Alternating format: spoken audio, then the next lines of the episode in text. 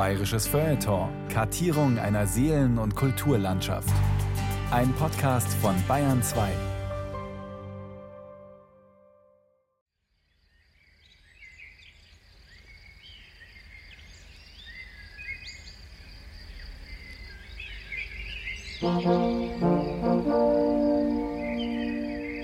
Münchner Wochenendausflügler staunen nicht schlecht, als sie im Sommer 1923 auf einer Weide am Südufer des Wörthsees ein riesiges, hölzernes Pferd entdecken.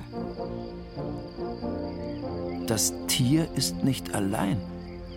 In einiger Entfernung erhebt sich eine mächtige Mauer mit Zinnen und Wehrtürmen. Sie führt vom Seeufer weg auf eine Anhöhe, eine Stadtmauer an die 10 Meter hoch und etwa 200 Meter lang, inmitten der bayerischen Vorgebirgslandschaft. Was hat das hier zu bedeuten? Ab dem Weg, der zur Wirtschaft runtergeht, also vor dem Campingplatz, bis zum Graben rüber und dann noch ein Stück drüben, das war der Schauplatz. Warum? Warum ist dieser Film gemacht worden? Am angestarrten Graben lief eine hohe Mauer entlang, die in der Mitte eine Zugbrücke hatte. Über diese Brücke wurde das vom Zimmerer Hörmann aus Wessling angefertigte trojanische Pferd gezogen. Man war sich des Erfolges absolut sicher die Kostüme, auch die Wahl der Darsteller, Kampfszenen, Actionszenen, überhaupt es so waren, solche Außenaufnahmen, das war ein Wagnis natürlich, das war absolut unüblich. Ich habe einmal gedacht, wie kann unser Wörthsee ein Meer sein? Aber das, irgendwie haben die das schon hingekriegt.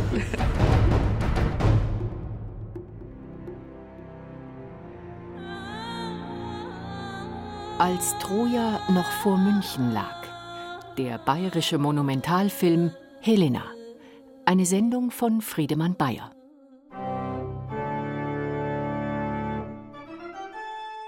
Hereinspaziert, hereinspaziert. Hier ist zu schauen der Raub der schönen Spartanerkönigin Helena. Sehr frei bearbeitet nach Homer. Großes Manegenschauspiel für die Leinwand mit Gesang und Tanz. Es ist zu sehen, wie Helena von Paris entführt wird. Ferner ein Wagenrennen, eine Menagerie von zwei ganzen Löwen sowie Kämpfe, Kämpfe und nochmals Kämpfe, dass dem Publikum die Augen übergehen.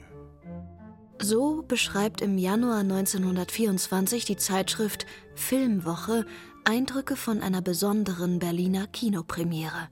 Präsentiert wird Teil 1 eines dreieinhalbstündigen Historienfilms, die Geschichte vom Raub der schönen Helena und dem Untergang Trojas. Ein Stoff aus der griechischen Mythologie, Pflichtlektüre an humanistischen Gymnasien und fester Bestandteil bürgerlicher Hausbibliotheken. Helena ist die erste, aufwendigste und umfangreichste Verfilmung des antiken Stoffes in Deutschland. Ein Stummfilm – entstanden 1923, inmitten eines beispiellosen Krisenjahres. Die Besetzung des Ruhrgebiets durch französische Truppen und separatistische Tendenzen im Westen und Süden des Deutschen Reiches bedrohen die Existenz der jungen Weimarer Republik. Die Hyperinflation vernichtet Volksvermögen und lähmt die Wirtschaft. Am 9. November schließlich versuchen Hitler und Ludendorff die Berliner Reichsregierung zu stürzen – der Münchner Hitlerputsch löst ein politisches Erdbeben aus. Vor diesem Hintergrund entsteht in München und Umgebung Helena, entsteht in einer Stadt, die in dieser Zeit nicht gerade als Nabel der Filmwelt gilt.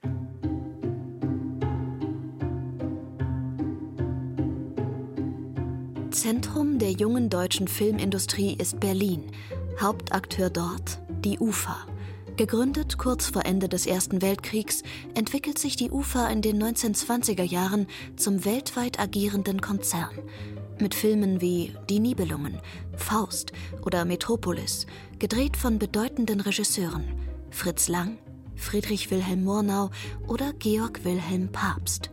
Dem Beispiel der UFA folgend errichtet 1918 der Münchner Fotograf und Filmpionier Peter Ostermeier in der bayerischen Landeshauptstadt die Münchner Lichtspielkunst, kurz MLK, und erweitert sie im folgenden Jahr mit Bankenhilfe zu einem börsennotierten Konzern rund ums Thema Film. Mit Studios, Kopierwerken, eigenem Filmverleih und Kinos. Auf einem weitläufigen Freigelände in Geiselgasteig mit gläsernem Atelier verfilmt Ostermeier ab 1920 erstmals Romane von Ludwig Ganghofer, Der Ochsenkrieg und Der Klosterjäger. In Geiselgasteig entstehen aber auch populäre Komödien wie Die Trutze von Trutzberg, Der Yankee Doddler aus Steffsdorf oder Mit 300 PS zum Standesamt. Unterhaltung für den sogenannten breiten Publikumsgeschmack. Dem expandierenden Emelka-Konzern schließen sich bald weitere Produktionsfirmen an, darunter Erich Wagowskis Bavaria Filmhaus AG. Wagowski, Sohn eines jüdischen Zigarettenfabrikanten aus Ulm, plant Monumentales. Gemeinsam mit dem Berliner Regisseur Manfred Noah möchte er Homer verfilmen.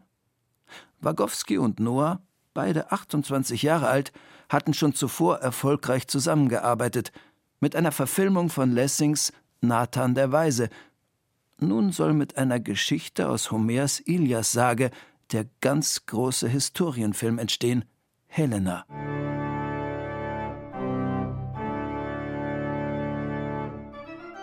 Schon bald nach Erfindung des Kinos, Ende des 19. Jahrhunderts, waren die Mythen der Antike für die Leinwand entdeckt worden.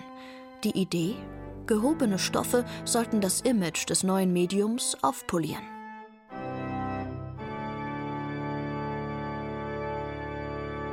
Der Film galt ja am Anfang als Jahrmarktattraktion, als Theater der ungebildeten Leute. Und erst durch zwei Ingredienzien wurde das behoben. Zum einen durch die Verpflichtung namhafter Theaterdarsteller, die sich dann erstmals für Filme hergaben. Und das andere waren natürlich längere Filme, imposantere Themen, besonders Literaturverfilmungen und Antikfilme, sagt der Filmhistoriker Rolf Giesen. Mit der Adaption von Stoffen des klassischen Bildungskanons warb die junge Filmindustrie um bürgerliche Zuschauer. Aus antiken Versepen wurden Kinoepen mit nie gesehenen Bildern, dank spektakulärer Bauten, Heerscharen von Statisten und ausgedehnter Actionszenen. Im Jahrzehnt vor dem Ersten Weltkrieg wurde Italien zum Ausgangspunkt zahlreicher Monumentalfilmproduktionen, die häufig antike Originalschauplätze als Drehorte nutzten. Also Italiener waren der Anlass, äh, Antikfilme zu drehen. Dieser Funke sprang auf die Amerikaner über und von den Amerikanern ging es wieder zurück nach Europa. Im Frühjahr 1923 macht sich Regisseur Manfred Noah daran, sein bislang größtes und ehrgeizigstes Projekt zu realisieren. Den Monumentalfilm Helena. Zwei Teile, insgesamt dreieinhalb Stunden lang. Ein Mammutprojekt. Und ein enormes Risiko für den Produzenten Erich Wagowski. Warum wagt dies die Bavaria? Der Hauptgrund mag gewesen sein, dass die Amerikaner bereits zu diesem Zeitpunkt in Rom waren und dort den Ben Hur-Film vorbereiteten. Ben Hur galt äh, damals schon in der Presse als die größte Filmproduktion aller Zeiten. Es wurde irrsinnig viel Geld ausgegeben, es wurde Promotion gemacht, das Wagenrennen wurde annonciert. Es gab dann in Rom viele Ausfälle und Unfälle, es gab Tote. Die Produktion wurde schließlich nach Hollywood verlagert. Dort müssen Kulissen nochmal neu gebaut und Teile des Films nachgedreht werden. Zweimal werden die Regisseure ausgetauscht. Es kommt zu monatelangen Verzögerungen.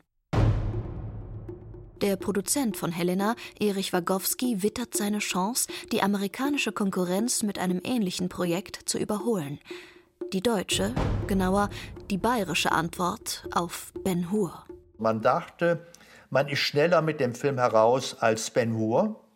Man ist mit dem Film auf dem Weltmarkt, vor allen Dingen auf dem amerikanischen Markt. Man hat mit diesem Film auch in Deutschland Erfolg, denn in Deutschland galt ja auch das antike Bildungsideal. Das heißt also, der Film konnte bei der Kritik gut ankommen, hatte arrivierte Theaterdarsteller wie Albert Steinrück als Priamos oder Adele Sandrock. und eine Riege internationaler Hauptdarsteller. Aus Italien kommt die 28-jährige Helena-Darstellerin Edida Clea.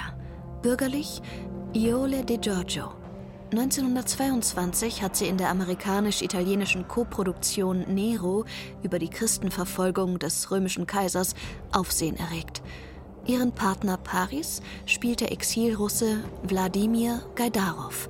In seiner Heimat bereits ein Star, ist Gaidarov nach seiner Flucht vor den bolschewistischen Machthabern bereits in deutschen Filmen ambitionierter Regisseure wie Karl Theodor Dreyer und Friedrich Wilhelm Murnau in Erscheinung getreten. Schließlich und nicht zuletzt als Blickfang für das weibliche Publikum der athletische italienische Actionstar Carlo Aldini als Achill. Ebenfalls im Aufgebot einige tausend Statisten sowie zahlreiche Tiere, darunter Ochsen, Rinder, Pferde, Esel und zwei Löwen. Das Drehbuch zu Helena bricht Homers Ilias-Sage auf dessen wesentliche Handlung herunter: den Raub der schönen Griechin Helena durch Paris, Sohn des trojanischen Herrschers Priamos. Helena, die schönste Frau ihrer Zeit und leider bereits verheiratet, verliebt sich in Paris und flieht mit ihm nach Troja. Als ihr Ehemann, der griechische König Menelaos, seine Frau zurückfordert, kommt es darüber zum Krieg mit Troja und der jahrelangen Belagerung der Stadt. Ein Zweikampf zwischen Menelaos und Paris soll die Entscheidung bringen, verläuft jedoch ergebnislos. Um endlich den Widerstand der Trojaner zu brechen, sinnt Odysseus auf eine List. Er lässt ein großes Holzpferd errichten. Das Drehbuch setzt auf Gefühl und stellt vor allem die menschlichen Motive der Figuren heraus, besonders die der Titelheldin Helena mit ihrer Liebe zu Paris. Eine weibliche Protagonistin in einem actiongeladenen emotionalen Drama. Das klingt auch heute noch nach einem erfolgversprechenden Konzept für einen großen Publikumsfilm. Heute wie damals jedoch nicht ganz billig. Monumentalfilme sind teuer. Antikfilme sind teuer. Es ist ein Aufwand an Kostümen, an Bauten, an Actionszenen und so weiter. Alles Dinge, in denen die Deutschen nicht unbedingt geübt waren.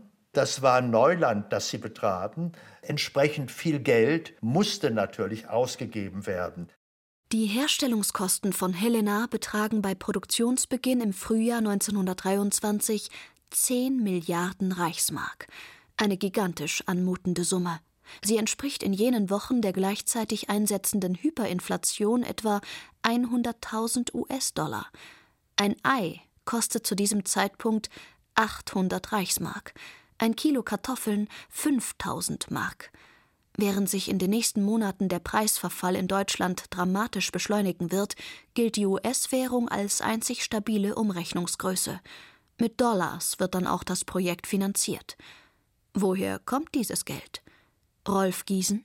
Der Film galt ja Anfang der 1920er Jahre in Deutschland als Goldgrube.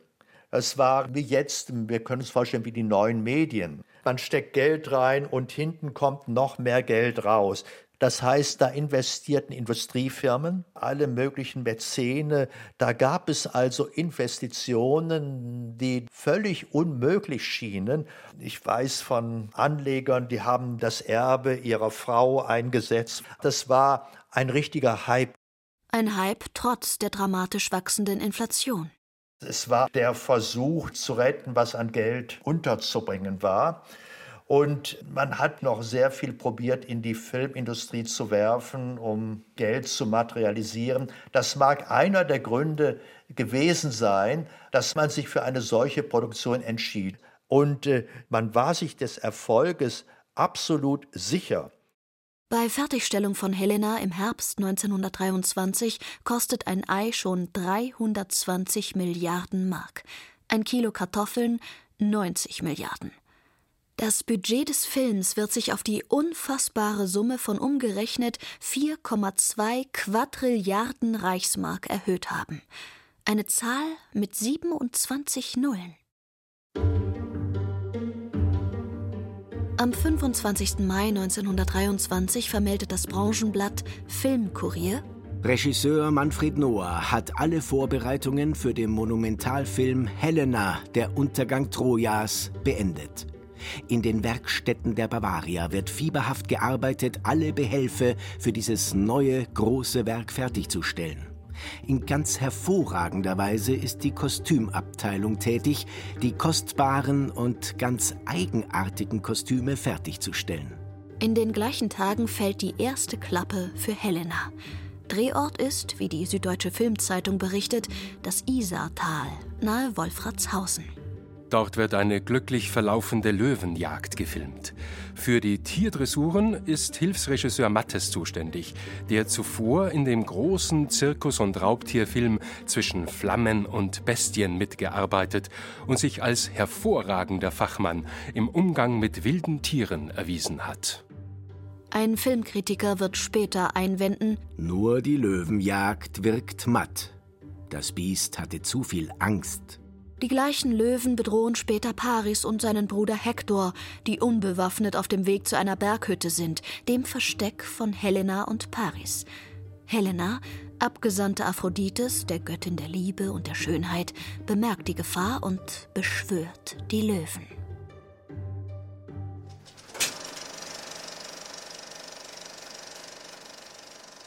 Eine Zwischentafel mit Text – weiße Schrift auf schwarzem Grund. Sucht ihr ein Opfer, so nehmt mich. Helena steht auf felsigem Grund. Ihr Gewand und ihr langes blondes Haar wehen im Wind. Die Löwen nähern sich ihr. Helena fleht um himmlischen Beistand. Nächste Texttafel. Hast du mich hierher berufen, Aphrodite, um dieses Menschenpaar zu retten, so will ich dir in unauslöschlichem Danke dienen. Helena zwingt die Löwen mit der Kraft ihres von Aphrodite verliehenen göttlichen Gürtels, sich niederzulegen. Die Arme ausgebreitet, den Blick zum Himmel, die Löwen friedlich zu Füßen.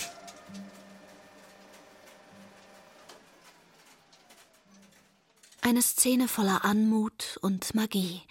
Dass man sie heute noch so sehen kann, ist alles andere als selbstverständlich. Geschätzt 90 Prozent aller deutschen Filme aus der Stummfilmzeit sind verloren gegangen. Unwiederbringlich. Der frühe Film wurde nicht als erhaltenswertes Kulturgut betrachtet. Es war üblich, die stummen Filmstreifen nach ihrer Kinoauswertung einfach zu entsorgen, ab in den Müll wie eine Tageszeitung. Oder Recycling. In Kriegszeiten wurde das explosive Nitrofilmmaterial sogar für die Sprengstoffproduktion genutzt. Erst seit Mitte der 1930er Jahre sammeln Filmarchive weltweit die bewegten Zeugnisse der Vergangenheit. Auch Helena, das bayerische Monumentalwunder, wird jahrzehntelang als verloren gelten.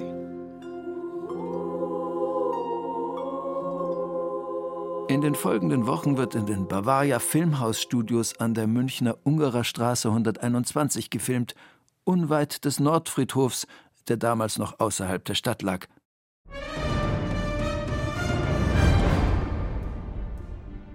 Teil des Bavaria-Geländes an der Ungerer Straße ist eine ehemalige Reitbahn.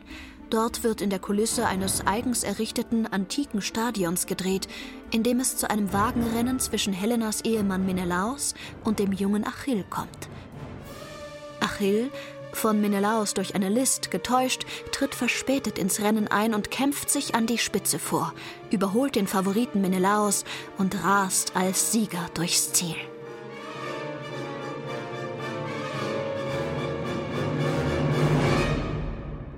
Mit mehreren Kameras fängt Manfred Noah die dramatischen Momente dieses Wettstreits ein. Dicht an dicht jagen die Rosse von ihren Wagenlenkern angetrieben über die Bahn. Sand spritzt auf, wenn sie in rasendem Tempo um das Stadion rundbiegen. Das Rad eines Wagens bricht, der Lenker wird herausgeschleudert und von seinem Pferd weitergeschleift. Tumultartig feuert das Publikum die Wettkämpfenden an. Rasch geschnitten, mit vielen Detailaufnahmen und subjektiven Einstellungen, gelingt Manfred Noah eine auch nach heutigen Maßstäben spannende Sequenz, die den Vergleich mit Ben Hur nicht zu scheuen braucht.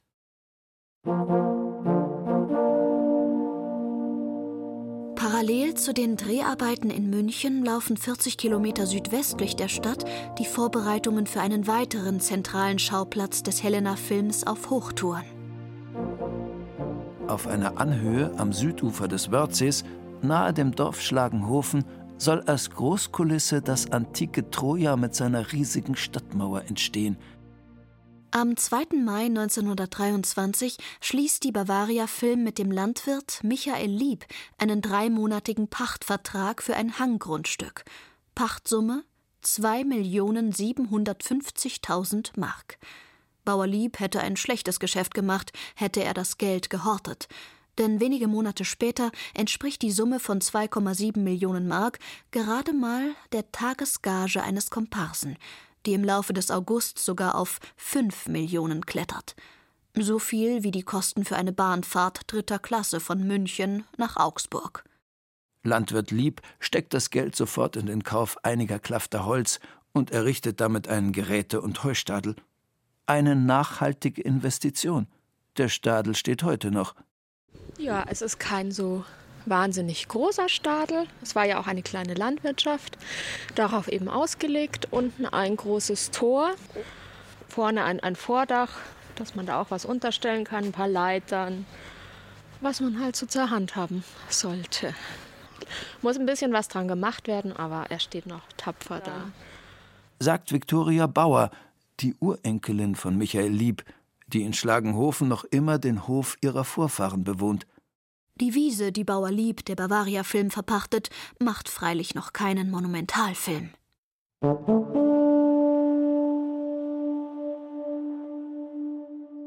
Steinebach, den 8. Mai 1923. An das Bezirksamt Starnberg zu Händen des Herrn Bezirksbaumeisters Jahn. Ich baue im Auftrage der Bavaria Film GmbH auf dem Gelände des Herrn Lieb in Schlagenhofen die Stadtmauer von Troja. Dieselbe ist circa 200 Meter lang und bewegt sich in Höhen von 7 bis 10 Meter. Die Mauer bleibt nach Fertigstellung, welche vier Wochen dauert, noch 14 Tage zu Filmaufnahmezwecke stehen und wird dann sofort wieder entfernt. Die Zimmermannsarbeiten macht die Firma Paul in Wessling, die Maurerarbeiten die Herren Schneider in Wessling, Gröber in Hechendorf, Schilling im Buch. Planskizzen über den Bau werde ich Ihnen die nächste Woche zugehen lassen. Hochachtungsvoll, Fleischmann. Wer sich hier zu Wort meldet, ist der Steinebacher Großdekorateur und Gastronom Alois Fleischmann. Fleischmann hat Großveranstaltungen wie die Londoner Krönungsfeier von George V. im Jahre 1910 ausgestattet, ebenso prominente Schützenfeste. Jetzt besorgt er als Generalunternehmer den Kulissenbau für Helena. Wie angekündigt, wird die trojanische Stadtmauer auf der Anhöhe bei Schlagenhofen nach vierwöchiger Bauzeit pünktlich fertiggestellt. Der pittoreske Aufbau mit seinen stolzen Zinnen thront Mitte Juni hoch oben über dem Uferrücken, an dessen Fuß bald die Griechen lagern sollen. Das unterhalb der Stadtmauer gelegene Seeufer mit anschließendem Weidegrund eignet sich perfekt als Schauplatz, wo die hellenischen Krieger mit ihren Schiffen anlanden und ihre Zelte aufschlagen, um den Sturm auf Troja vorzubereiten. Das Seegrundstück gehört dem Bauer Martin Leitner. Er verpachtet es an die Filmproduktion für 2200 Goldmark und 30 Pfund Kleesamen. Leitners Enkelin Käthe Hartmann kennt den Schauplatz, der heute an einen Campingplatz grenzt, ganz genau. Ebenso Viktoria Bauer, Urenkelin von Landwirt Michael Lieb. Die Grundstücke beider Familien vereinigten sich zum trojanischen Schauplatz von Helena. Das hier waren ja Wiesen und sumpfig auch nicht sehr wirtschaftliche Wiesen. Gell? Das die konnten dann wirklich wahrscheinlich eine Zeit nicht drehen, weil wenn es geregnet hat, dann ist das so nass, dass man heute noch versinkt richtig, also dass man nur barfuß durchgehen kann.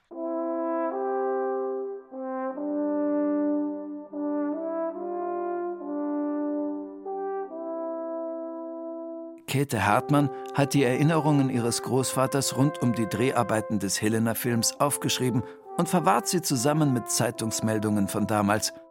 Im Reichsfilmblatt konnte man lesen, dass die Bavaria Filmgesellschaft vor den Toren Münchens draußen am Wörthsee eine gewaltige Stadt aus dem Boden gestampft hat, die an das kalifornische Los Angeles erinnert.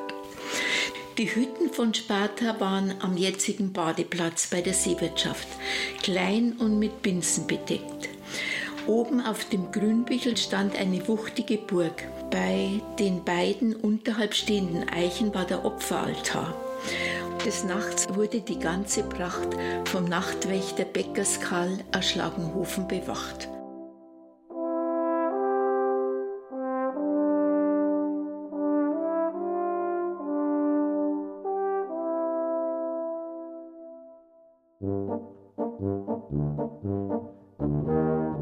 Als einen der Höhepunkte des Helena-Films sieht das Drehbuch eine Seeschlacht zwischen Griechen und Trojanern.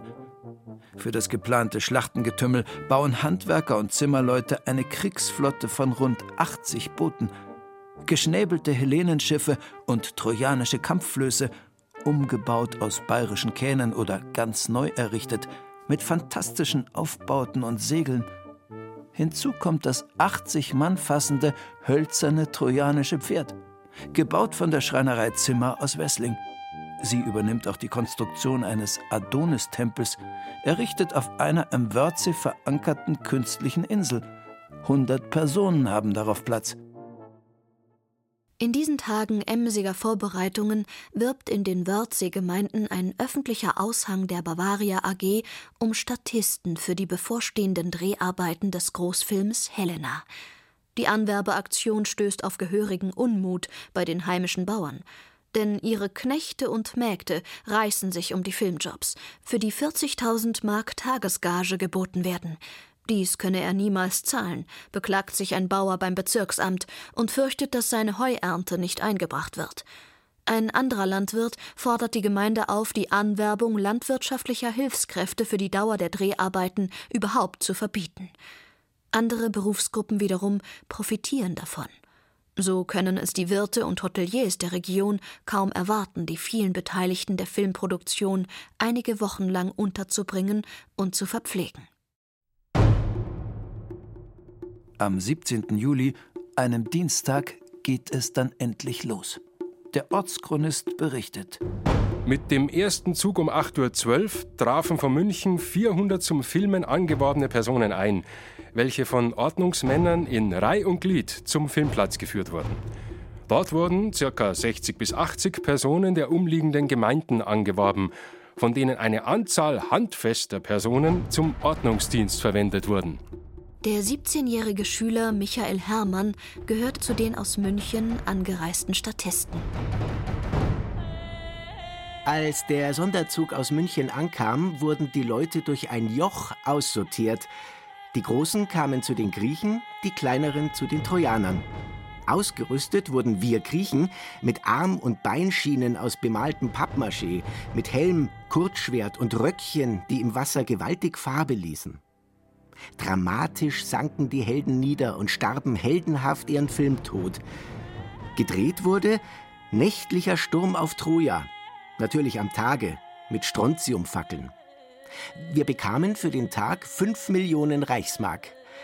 Es war für uns Jungs ein schönes Erlebnis. Das Geld reichte gerade für die Zugfahrt. Während die Statisten abends wieder nach Hause fahren, bleiben das Filmteam und die Schauspieler am Wörthsee. Die Darsteller wohnten zum Teil im Hotel Fleischmann in Steinebach, zum Teil auch bei Bauern im Dorf und im Gmorheisel. Adele Sandrock erwähnt in einem Buch dieses Ereignis und nennt in schlechter Erinnerung Steinebach das Schweinebach am Nepsee. Die Schauspielerin Adele Sandrock, berühmte Tragödin des deutschen Theaters, mimt im Helena-Film die Hekabe, Gattin des Trojanerkönigs Priamos. Wir wohnten in Steinebach am Wörthsee, einem Dorf, das sich aus guten Gründen in Schweinebach am Neppsee umtaufte. Dort war es, wo die schönsten Zimmer für die ausländischen Kollegen reserviert blieben, während die Deutschen in Mansarden hausen durften. Die Umstände, unter denen wir arbeiten mussten, waren furchtbar. In Eisenbahnwaggons kleideten wir uns um, und den ganzen Tag brannte die Sonne auf uns herab, so dass wir fast umkamen. Mittags gab es eine Semmel für 4000 Mark und eine halbe Bier für 8000 Mark. Und wenn wir dann abends ausgehungert und erschöpft im Wirtshaus erschienen, hieß es fast immer, die Sauffilmer kommen zu spät, das Feuer ist aus, warmes Essen gibt's nicht.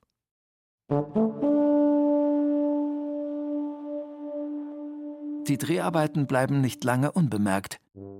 Aus nah und fern strömten die Schaulustigen herbei, vom Adeligen bis zum Bettelmo. An Hauptdrehtagen kamen Sonderzüge aus München. Pater und Schüler aus St. Ottilien kamen mit dem Radl. Die Hänge und Wiesen ringsherum waren von Zuschauern übersät. Im Sommer 1923 verwandelt sich das verschlafene Südufer des Wörthsees in eine Art Rummelplatz mit Historienspektakel. Vergessen die Anwohner der umliegenden Gemeinden kurz einmal die Nöte der Zeit. Jeder ist irgendwie eingebunden, beteiligt, nutzt die Chance, ein wenig Geld zu verdienen. Käthe Hartmanns Großvater Martin Leitner betreibt das einzige Wirtshaus in Schlagenhofen, für das er sich ob des Ansturms Verstärkung aus der Verwandtschaft geholt hat. Die waren total beschäftigt. Der Bruder von meiner Großmutter, der war Koch auf dem Schiff, der war da unten und hat geholfen und dann vom Dorf die Leute und dann eine, die Bochmerkattel, die so Botengänge für die Leute gemacht hat, die hat den Würstelstand übernommen. Also die Leute hier waren ja alle sehr arm und jeder konnte mitmachen und auch ein bisschen was verdienen, obwohl letztendlich bei keinem viel geblieben ist durch die Inflation. Ein bisschen was verdienen heißt in den Monaten der Hyperinflation mit ungewohnten Zahlen zu rechnen. Käthe Hartmann besitzt noch ein Dokument dazu. Es war so ein Notizbuch von meinem Großvater und da hat er also Aufzeichnungen gemacht. Also da geht's los mit Film. Bavaria-Film am 12. September. Da ist zum Beispiel Wechselgeld 25.100.000 Mark. Auch schon die ganz jungen Schlagenhofenerinnen kommen zum Einsatz. Die damals vierjährige Schweizer Mare wählte man als Kind der Andromache zu Probeaufnahmen aus. Die Draxler Annie durfte mit weißem Kleid, blauer Schleppe und Palmzweig den Helden zuwinken. Die Gage war pro Drehtag zwei Millionen Mark. Unsere Tante Amalie wollte als 13-Jährige natürlich auch mitspielen, aber ihre Mutter verbot es mit der Begründung, da kriegst Wanzen.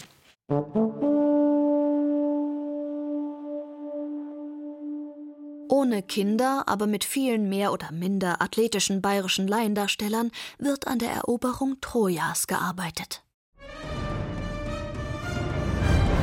Einige hundert Trojaner und Griechen bevölkern die skamandrische Ebene. Regisseur Noah dirigiert den Sturm der Griechen auf die Stadtmauer. Viermal wird der Sturm gedreht. Gaidarov als Paris im blitzenden Panzer und Karl de Vogt unter hohem silbernem Helm als Hektor stehen im Vordergrund. Nun befiehlt Manfred Noah in sengender Sonnenglut, schon fast heiser, zum letzten Mal den Sturm. 18 Streitwagen, je mit zwei Rossen bespannt, galoppieren bergan. Hinter den Streitwagen stürmen die Fußvölker, von der Zinne aus mit Speeren und Pfeilen beschossen. Staub wirbelt auf, Handgemenge. Verwundete sinken hin. Berichtet Ende Juli 1923 der Filmkurier von einem Setbesuch in Schlagenhofen und das Fachblatt Lichtbildbühne stellt fest, dass sich die gleichzeitige Verpflichtung von einheimischen und auswärtigen Statisten durchaus positiv auf den Film auswirkt. So wurde noch nie gefochten. Der Hass, den die weder feld- noch flurschonenden Sonntagsausflügler seit Jahren in den Herzen von Steinebach und Umgebung erzeugt hatten, entlud sich eruptiv in hageldichten Hieben. Wie gut ist es, wenn man Münchner und Steinebacher Komparsen und einen gesunden Nationalhass hat. Als der Gegenangriff der Trojaner auf das griechische Heer in Szene gesetzt werden soll, stocken die Dreharbeiten. Es gibt ein Problem mit einem der Hauptdarsteller, berichtet der Wesslinger Heimatchronist Hans Porkert. Als Karl de Vogt, der Darsteller des Königssohnes Hektor, in seinem pferdebespannten Kampfwagen steigen sollte, um sich den Abhang hinunter auf die Griechen zu stürzen, verließ ihn die Courage. Nun war guter Rat teuer. An ein Double hatte man nicht gedacht. Die Rettung nahte schließlich in Gestalt des Hechendorfer Zimmermeisters Dosch, der sich bereit erklärte, die steile Abfahrt zu wagen. Flugs wurde er in den rasenden Hektor umgewandelt, der Helm mit den nickenden Büschen wurde ihm aufgestülpt, und wie ein Sturmwind stürzte sich der wackere Nothelfer in die Tiefe, begleitet von dem Schlachtgeschrei seiner ihm folgenden Mitstreiter. Seine Gage ließ sich Zimmermeister Dosch in Naturalien auszahlen: 25 halbe Dünnbier und 25 halbe Vollbier.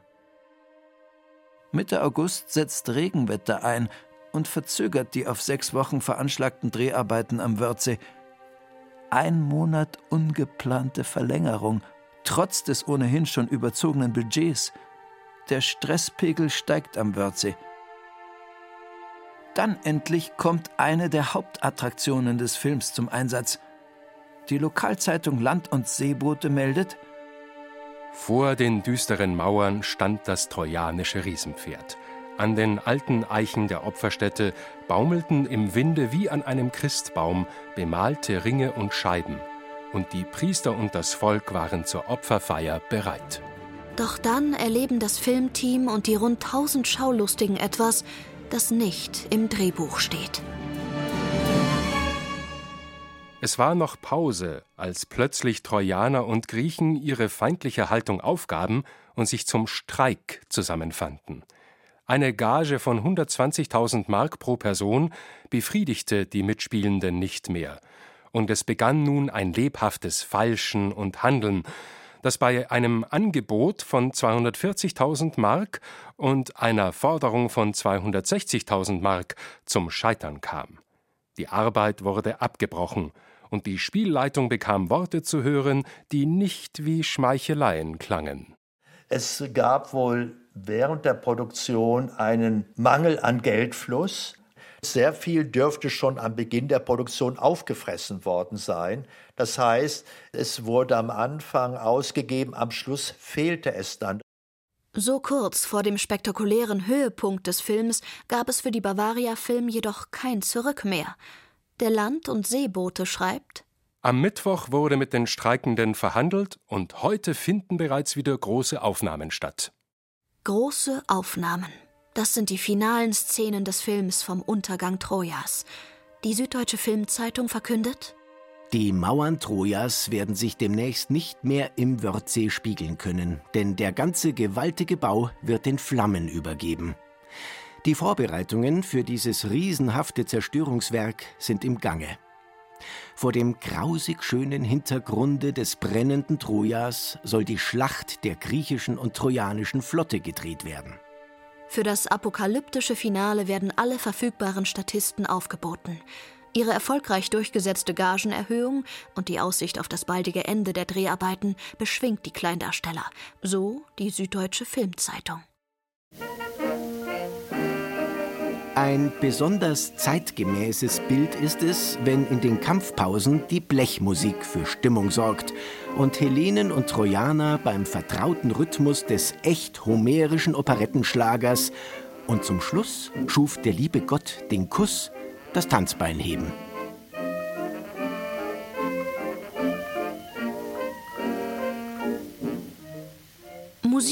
An Stummfilmsets ist in den 20er Jahren eine weit verbreitete Praxis und verfolgt einen festen Zweck, weiß Rolf Giesen. Da hilft die Musik, so meinte man zumindest, dass es die Darsteller äh, zu emotionalerem, ausdrucksvollerem Spiel beflügelt.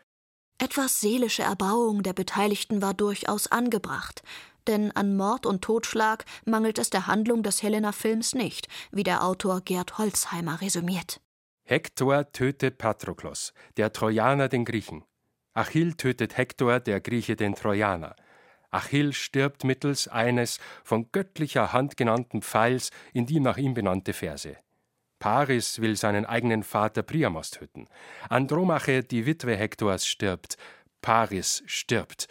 Der Untergang Trojas folgt unausweichlich. Nach Beendigung der Dreharbeiten am Wörthsee werden dort die Zelte abgebrochen. Kehrt der Produktionstross wieder nach München zurück, wo die letzten Außenaufnahmen zu Helena entstehen. Wurden die vor den Toren Trojas spielenden Szenen am Wörthsee gefilmt, so folgt jetzt noch das Geschehen innerhalb der Stadt. Der ehemalige Schauplatz des Wagenrennens auf dem Bavaria-Gelände in Schwabing hat sich inzwischen in die fast 200 Meter lange Heilige Straße von Troja verwandelt. Über sie schwärmt die Süddeutsche Filmzeitung. Streng klassische Tore, durch die der Blick auf die imposanten Tempelanlagen mit der mächtigen, von Götterstatuen flankierten Freitreppe fällt. Rechter Hand ragt dreuend das hölzerne trojanische Pferd in die dunstige Herbstluft.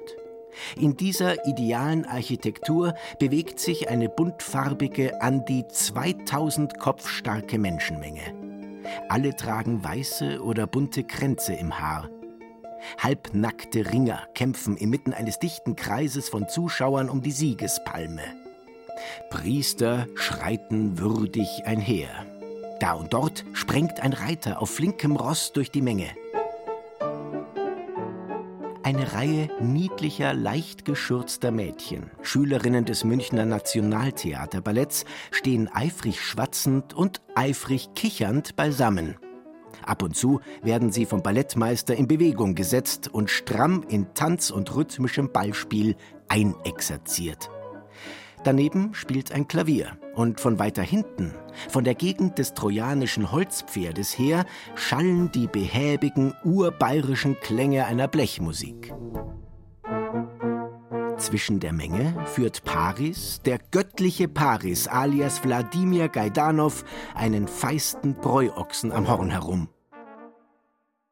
Es sind vor dem bekannt blutigen Ende Trojas noch einmal Bilder des prallen Lebens und der Schönheit, mit denen Manfred Noah Ende November 1923 die Dreharbeiten seines Helena-Films abschließt. Offenbar unbeeinträchtigt von den Ereignissen, die sich nur wenige Kilometer vom Drehort entfernt am 9. November neben der Feldherrnhalle abspielen, als dort der Hitlerputsch blutig beendet wird – die Polizei stoppt die Putschisten. Mussolinis Marsch auf Rom imitierend wollten sie Richtung Berlin ziehen, um die Reichsregierung zu stürzen. Fast hätten sie auf ihrem Weg dorthin im Münchner Norden die heilige Straße Trojas passiert.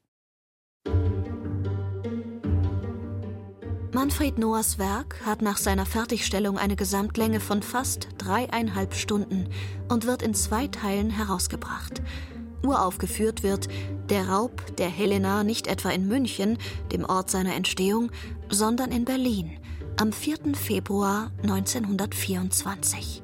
Wenn ein Film keine Berliner Premiere hatte, galt er als zweitrangig. Also es war eigentlich Pflicht, dass die Premiere in der Reichshauptstadt stattzufinden hätte, aus Prestigegründen. Berliner Publikum und Presse sind von Helena gleichermaßen begeistert. Besonders gepriesen werden die Kampfszenen, die kolossalen Bauten sowie die technisch ausgereiften Trickaufnahmen. Nicht zu vergessen das virtuos gefilmte Wagenrennen.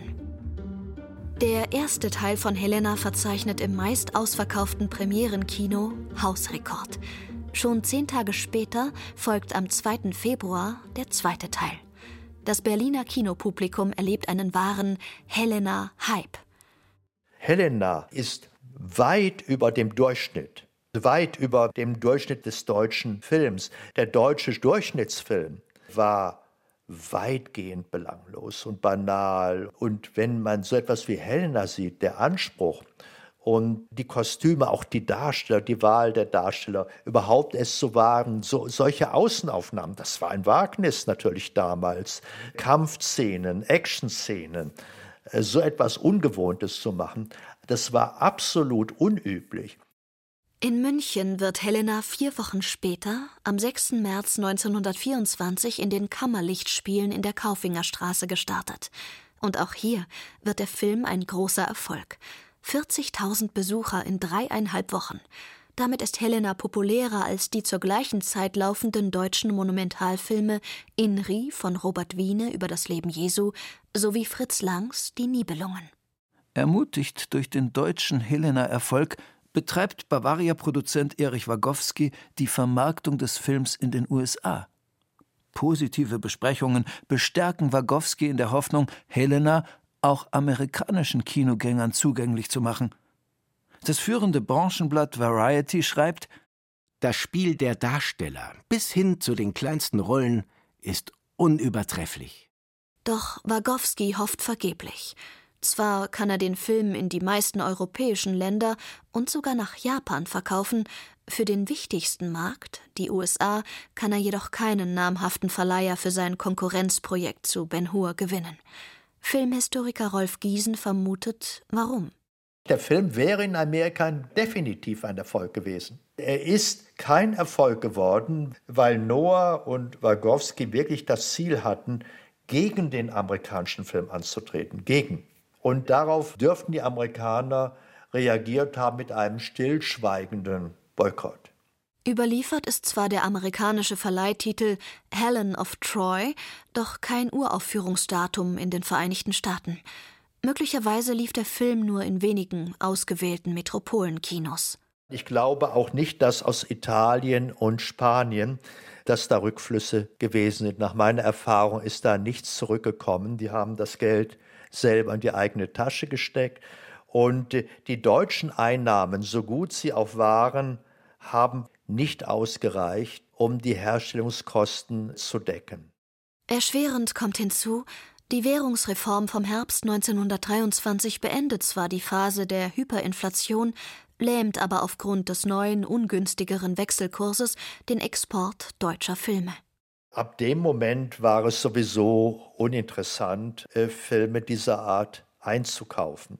Vorher hatte man das gemacht, da versprach es noch einen wirtschaftlichen Erfolg. Danach sind immer weniger deutsche Filme dann auf den internationalen Markt gekommen. Ein finanzielles Desaster für den Produzenten Erich Wagowski, dessen Bavaria Filmhaus im Februar 1925 Konkurs anmelden muss.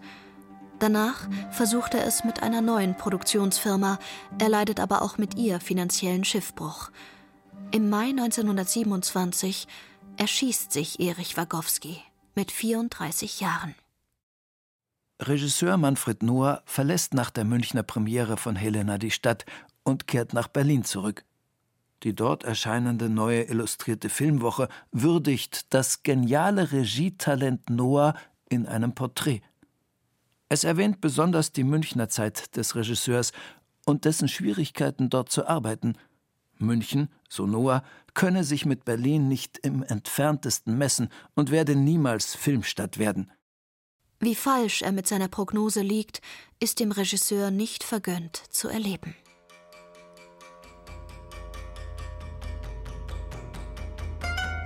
(1930) realisiert Manfred Noah eine Art Remake seiner bayerischen Helena – unter dem Titel La Regina di Sparta, die Königin von Sparta, entsteht in Italien mit völlig unbekannten Darstellern eine Low-Budget-Tonfassung des Films. Andere Quellen behaupten, Noah habe lediglich einen italienischen Antikfilm der Stummfilmzeit vertont. Wie auch immer, es wird seine letzte Arbeit. Mit nur 37 Jahren stirbt Manfred Noah im Dezember 1930 in Berlin an einer Bauchfellentzündung. Die US-Premiere von La Regina di Sparta, der im Februar 1931 in amerikanische Kinos kommt, erlebt er nicht mehr.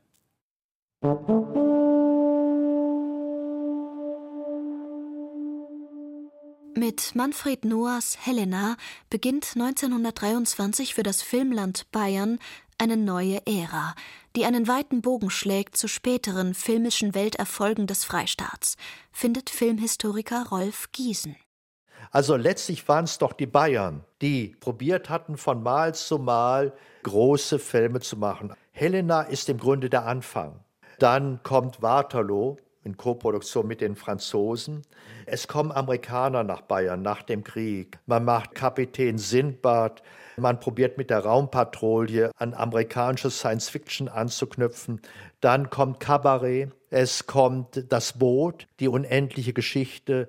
Leute, die in Bayern gearbeitet haben, gehen nach Amerika. Also man sieht, von Helena ausgehend gibt es eine konsequente Amerikanisierung des bayerischen Kinos und macht München zu der großen bundesdeutschen Filmstadt.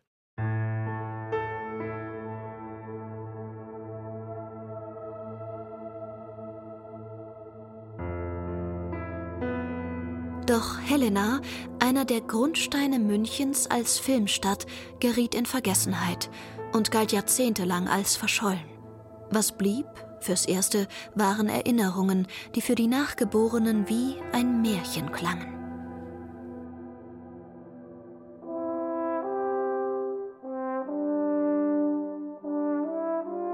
Die älteren Leute erzählten noch in den 60er und 70er Jahren voller Begeisterung von dem großen Ereignis, das das verträumte Schlagenhofen für einen Sommer zum großen Filmschauplatz machte und hin und wieder zog jemand aus dem Schlamm des Wörzes einen alten Maskrug oder ein hölzernes Schwert. (1999) wendet sich das Blatt. Die Cinémathèque Suisse entdeckt in ihrem Bestand eine unvollständige Schweizer Kopie von Helena mit deutsch-französischen Zwischentiteln. Der Schatz wird übergeben ans Münchner Filmmuseum von hier aus beginnt die weltweite Suche nach weiteren Kopien. Die fehlende Anfangssequenz wird in Italien entdeckt, ein Fragment des zweiten Teils in London. Szene für Szene wird rekonstruiert und ergänzt. Fundstücke aus Spanien und Russland kommen dazu. Dann ist es geschafft. Nur fünf von 210 Filmminuten sind wohl für immer verloren gegangen. 2001 liegt Helena als Rekonstruktion des Originalfilms wieder vor und wird im Fernsehen ausgestrahlt. Eine Wiedergeburt. Fast 80 Jahre nach seiner Entstehung. Und so ist es heute wieder möglich, das antike Drama der schönen Helena auf DVD oder besser noch auf der großen Leinwand zu erleben – vom Wagenrennen in Schwabing über die Löwenjagd bei Wolfratshausen bis zur Seeschlacht auf dem Wörthsee. Filmisches Zeugnis eines außergewöhnlichen Vorhabens, eines unvergessenen Sommers.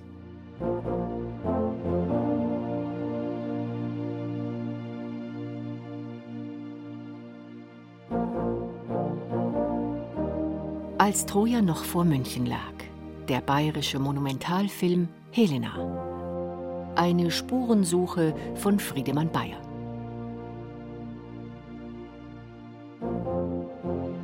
Es sprachen Laura Mehr, Burkhard Dabinus, Thomas Koppelt, Andreas Dirschall und Katja Schild. Ton und Technik Michael Krugmann. Redaktion und Regie Lydia von Freiberg eine Produktion des Bayerischen Rundfunks 2021.